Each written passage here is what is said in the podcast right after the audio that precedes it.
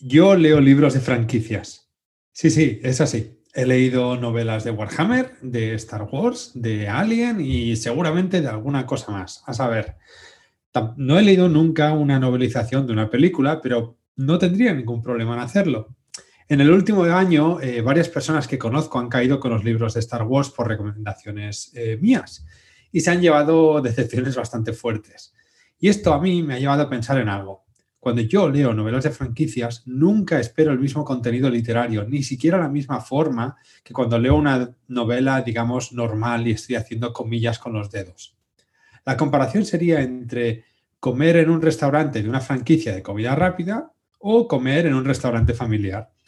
Ambas son comida, ¿no? Pero no esperes patatas fritas peladas y cortadas a mano en la franquicia. ¿Por qué no?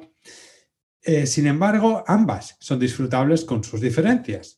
Para mí Star Wars en 2020 ha sido un bote salvavidas.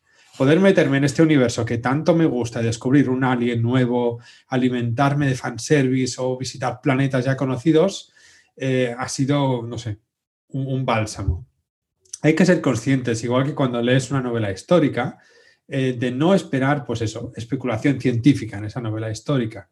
No se puede esperar los mismos andamios narrativos en una novela de Warhammer que en una más literaria. No obstante, hay novelas de Warhammer maravillosas, muy bien escritas, y evidentemente las hay que no. Exactamente igual que si habláramos de novelas de fantasía épica o de novelas de space opera. Por decirlo de otro modo, es un subgénero en sí mismo esto de las novelas de franquicias.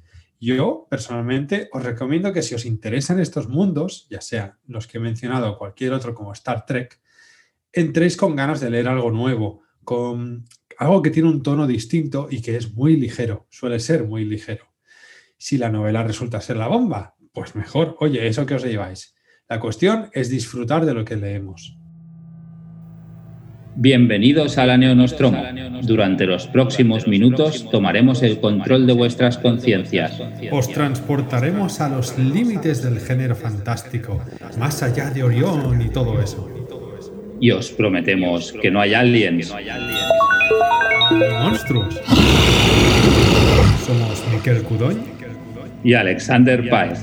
Abróchense los cinturones. Desconecten sus dispositivos de comunicación. Despegamos.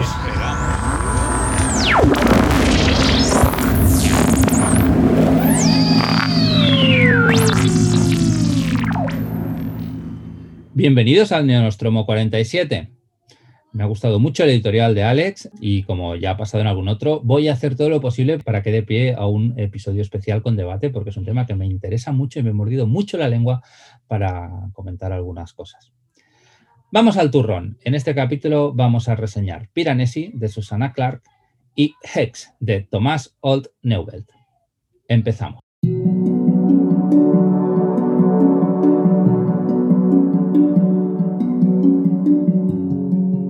Hoy os quiero hablar de Piranesi, la última novela de Susana Clark, y mi reto es convenceros de que esta es una de las grandes novelas de género fantástico que se publicaron el año pasado, y hacerlo sin revelar demasiado sobre la naturaleza del libro. En el fondo, Piranesi es un libro sobre la idea de exploración, y explorarlo es uno de los mayores placeres que proporciona el libro.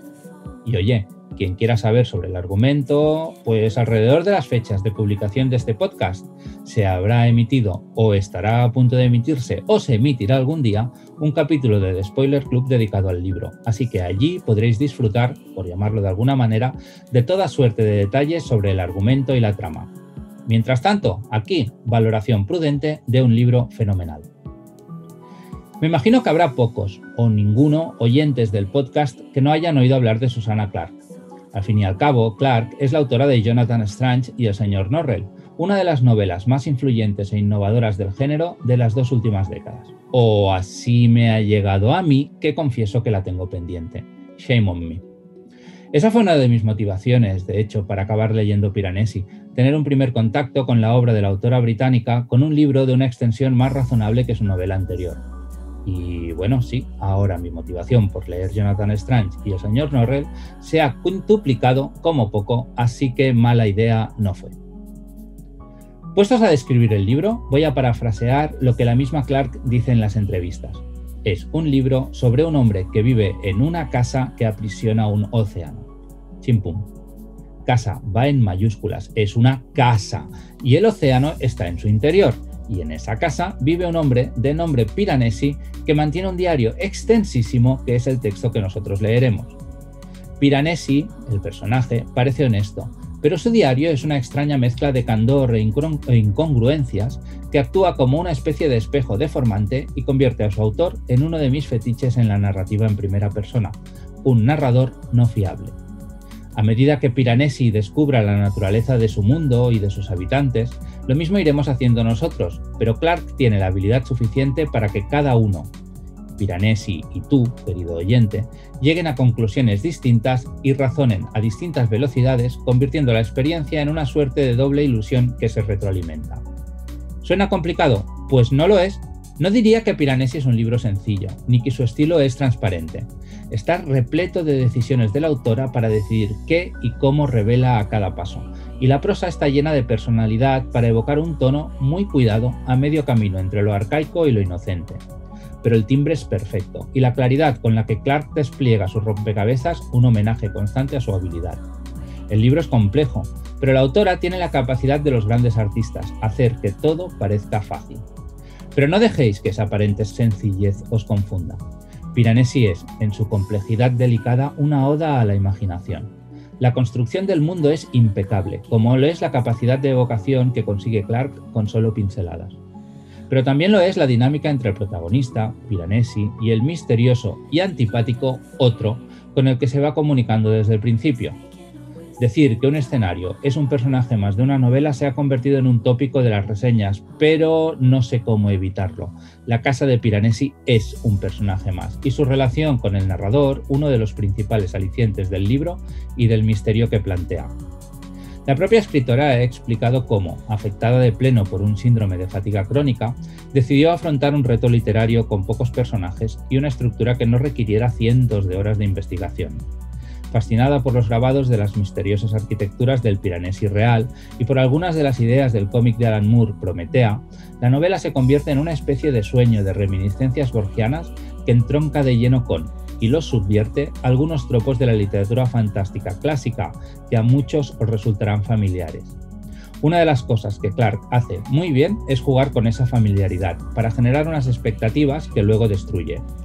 Alex decía hace poco, en nuestra selección de mejores lecturas del 2020, que el libro oculta una trampa, y luego otra trampa dentro de la trampa.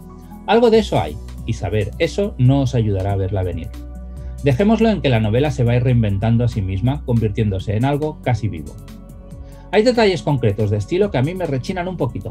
La insistencia, por ejemplo, de capturar en un formato de diario todos los diálogos de forma literal, algo que para mí destruye hasta cierto punto el soporte narrativo y que me he encontrado en otros libros, pero es pecata minuta en una novela que oculta detalles dentro de los detalles que se esconden detrás de otros detalles y que consigue construir un artefacto narrativo puramente fantasioso que sin embargo consigue ser creído por el lector. No quiero decir más. Leed el libro, leedlo en inglés o esperad a su publicación, pero no lo dejéis caer en el olvido. Da igual que os interese o no la fantasía, esto es literatura, de la buena, de la que explora el significado de la creatividad y, desdibuja, para bien, la frontera entre metáfora y trama. Zambullíos en Piranesi y visitad la casa. Os aseguro que será una lectura que no os abandonará. Muy de acuerdo con, lo que comentas. No me acordaba haber dicho esa frase, pero tampoco me suelo acordar de, las cosas que digo.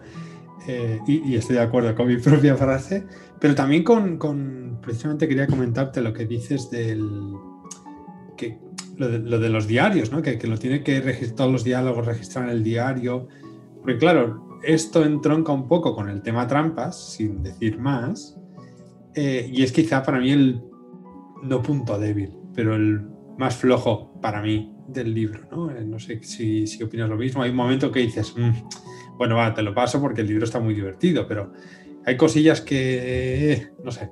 Sí, yo, yo creo que sí, yo creo que el libro es, es muy difícil de escribir un libro como este, pero creo que hace una concesión a su propio trabajo o una concesión a las convenciones de lo que estamos acostumbrados a leer en eso, enforzando un, po enforzar un poco el formato en eso y en alguna otra cosa, haciendo cosas que se las perdonas, porque hemos visto cosas mucho peores en otros libros, pero, pero que, que en un libro que en muchos sentidos yo creo que es muy perfecto, teniendo en cuenta lo que yo creo que pretende, pues me molesta un poquito. Sí, tengo ganas también de ver cómo, cómo está la traducción. Es posible que me lo relea traducido por, por pura curiosidad, no sé, profesional y, literaria, eh, porque tampoco me parece un libro fácil de traducir. Eh, creo que el estilo está extremadamente pulido y trabajado y traducir algo así siempre da respeto y bueno, cuesta más que, que otras cosillas.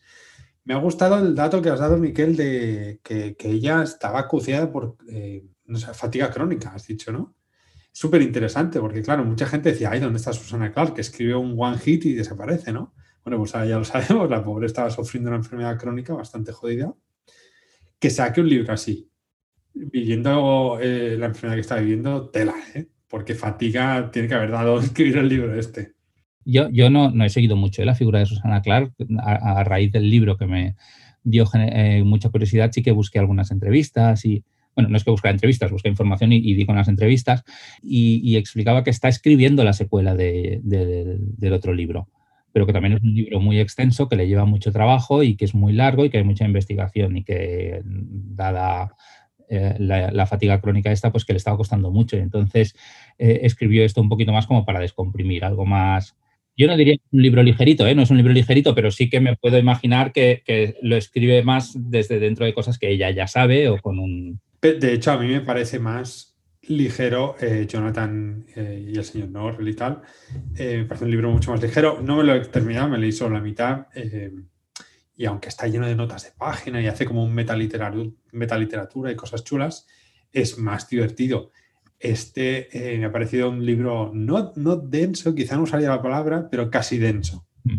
Es un libro complicado, es un libro que no puedes leer justo antes de irte a dormir cansado, tienes que leer más o menos despejado para estar atento a los detalles. Hay, hay cosillas que te dejaba caer, ¿no? Las típicas pistas eh, chulas que luego, ¡pum!, te saltan a la, vista.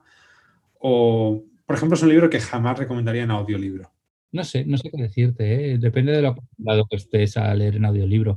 Sí, pero aún así te pierdes dos minutos y puedes perderte bastante cosa. Puede ser.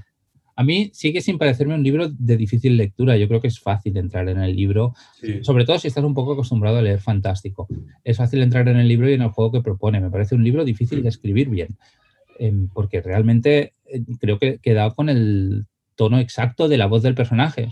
Sí, sí, sí, sí. sí. ¿Qué, qué, qué, opinas del, del, personaje, Miquel? O sea, ya siendo, entrando ya un poquito más en cosas de... ¿Te ha gustado el personaje ya a nivel personal? No en plan, oh, sí, es un buen personaje. No, ¿te ha gustado? O sea, a mí el protagonista, el, es que tampoco estoy vigilando mucho lo que digo porque tampoco quiero revelar mucho. Pero teniendo en cuenta todo lo que sabemos del personaje, eh, todo lo que le ha pasado y todo, me gusta mucho el personaje y me gusta mucho mm.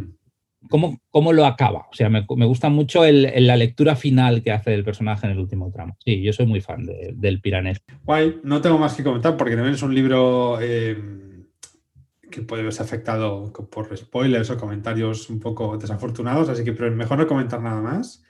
No, yo creo que, bueno, eh, yo espero haber sabido hacer una reseña justa con el libro sin revelar nada, o sea, no, creo que no de información que condice.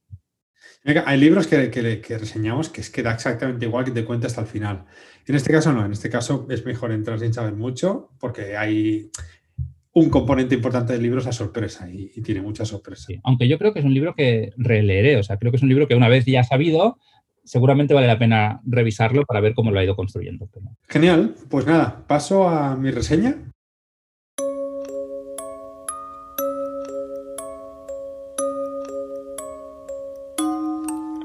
Voy a hablar de Hex o Hex o Hex de Thomas Olde Neuveld, que es un autor em, em, de Holanda, un autor holandés. Em, hace unos años eh, vi este título, vi el libro en la librería que yo frecuento en Copenhague, en Fantas, y pensé, uff, otra copia, otra copia y pega de, Stephen King. Qué pereza, qué pereza, no. Y me olvidé.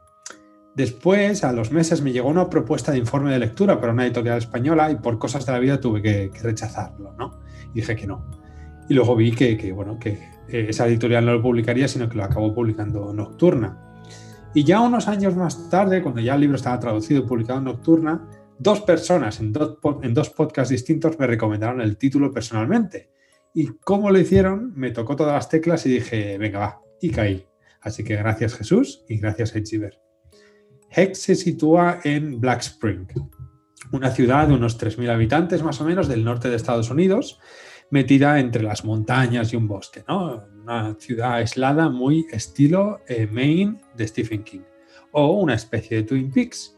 Los habitantes de Twin digo, los habitantes de Black Springs viven en una cierta comunión con una bruja. Sí, sí, una, una bruja de verdad. Una mujer que deambula por las calles y las casas de los vecinos con los ojos y la boca cosidos. Imaginaos, imaginaos esta escena. Estáis cenando con vuestros hijos y de pronto, pues os giráis por lo que sea y veis detrás de vosotros una mujer con los ojos cosidos, la boca cosida, vestida con harapos, llena de arañazos sanguinolientos y unas cadenas que le, le, agarran todo el cuerpo. Ella está de pie, inmóvil y está detrás, supuestamente mirándoos, aunque no puede ver. Pues este es el pan de cada día de los habitantes de Black Spring. En esta localidad, eh, además, hay una organización llamada HEX, que es la que da nombre al libro, que se ocupa de que nadie del exterior se entere de la existencia de esta bruja, al mismo tiempo que gestiona las crisis internas del propio lugar. Pero todo comienza a torcerse un poco cuando un grupo de chavales, hartos de vivir bajo el yugo de Hex, ya que no tienen internet, ni posibilidad de irse a vivir fuera, o, ni, ni siquiera de tener parejas de otras ciudades, por ejemplo, deciden pagar sus frustraciones con la propia bruja. Un día, pues cambian un poste de luz de lugar en medio de la ruta semi programada que hace la propia bruja a diario, para, pues, para que ella tenga un leve accidente, ¿no? Para que se choque contra la farola. Y ellos al mismo tiempo quieren grabarlo para tener material audiovisual del acontecimiento sobrenatural de la bruja, ya que creen que algo sobrenatural puede pasar. Ellos quieren hacerlo público, es su reivindicación. Pero todo esto desata varios acontecimientos que, bueno, al puro estilo bola de nieve, van a poner patas arriba Black Spring. Antes yo he mencionado Stephen King, y lo cierto es que este libro bebe muchísimo del estilo de Stephen King. Es un pueblo que, tiene identidad propia. Hay una comunidad regida por personajes variopintos, por, tipos muy, no sé, muy dictatoriales, gente muy fanática religiosa, un poquito de todo, ¿no? Eh, para intentar criticar, siempre cada personaje representa un elemento de la sociedad actual y el autor los usa para criticar ciertas eh, cosas actuales.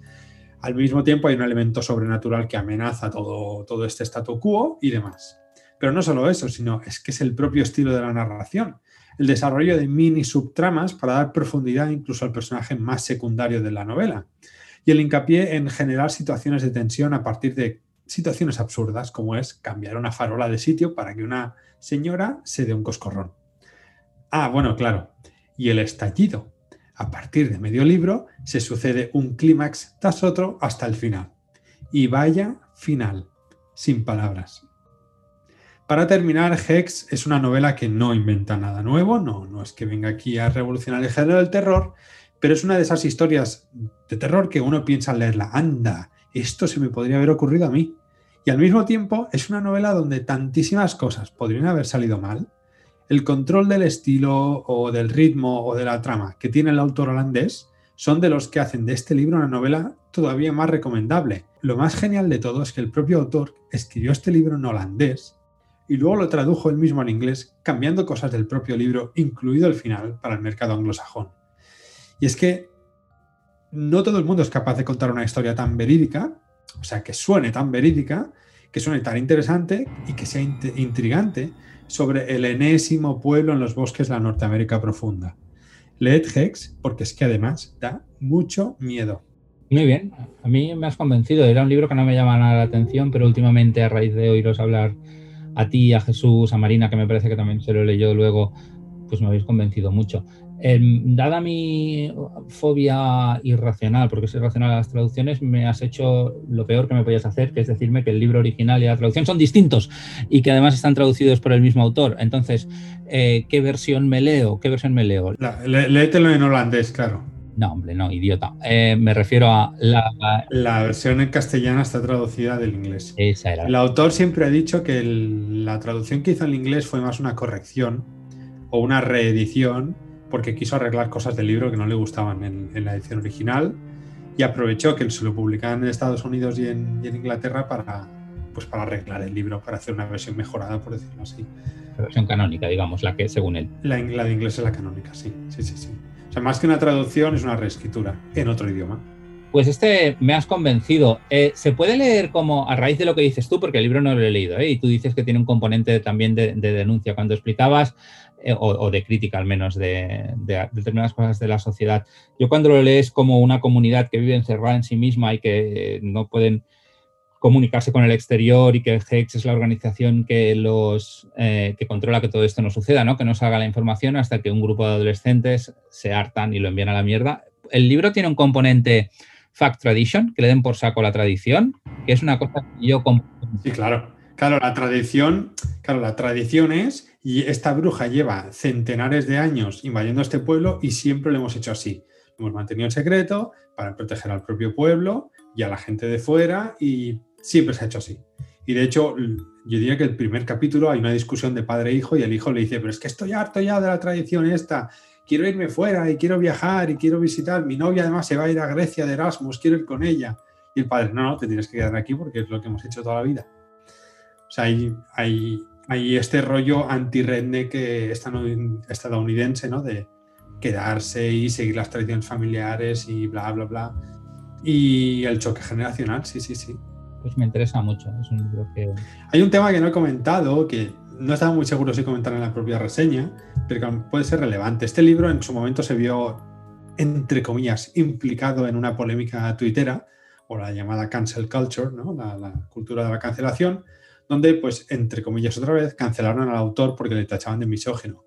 El libro es un libro muy violento, tiene escenas muy, muy violentas con castigos físicos, por eso digo de la comunidad cerrada y tal, eh, y hay escenas de tortura, hay escenas jodidas y hay escenas de mutilación, pero es que evidentemente hay escenas de mutilación a, un cuerpo femenino, pero también hay a un cuerpo masculino. Es decir, no es misógino, sino que es que revisita la violencia de un modo muy explícito por, por, por temas del propio libro, es decir, que viene a, a concesión del propio libro, ¿no? Sin ir más lejos, las brujas tienen los ojos y la boca cosidos.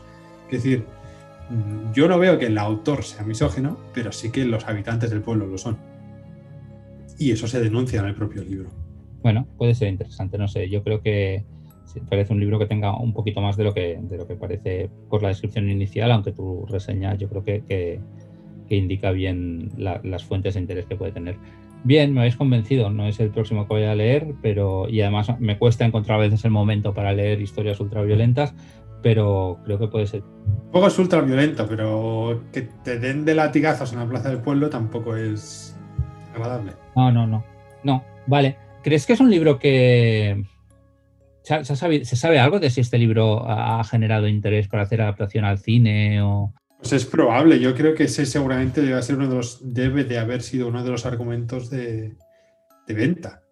Porque el libro creo que se publicó en 2012 o 2011, ya tiene su tiempo, y ha tardado en llegar al castellano. Y no sé, yo me lo huelo. Es un libro muy cinematográfico, lo veo como una de estas miniseries de la HBO, por ejemplo, un, no sé, como Westworld o, o, The Stand, que están haciendo ahora la, la de Stephen King, tiene toda la pinta. Y además es muy King, es, muy, es un tono muy americano, o sea, encajaría perfecto, sí. Yo lo veo, ¿eh? Vale, pues muchas gracias, no tengo más comentarios. Pues nada, para despedir el programa, como de costumbre, vamos a leer una frase, y en este caso es una frase del propio libro que he reseñado, de Hex, que dice así sacrificarían hasta la última pizca de idealismo en el altar de la seguridad.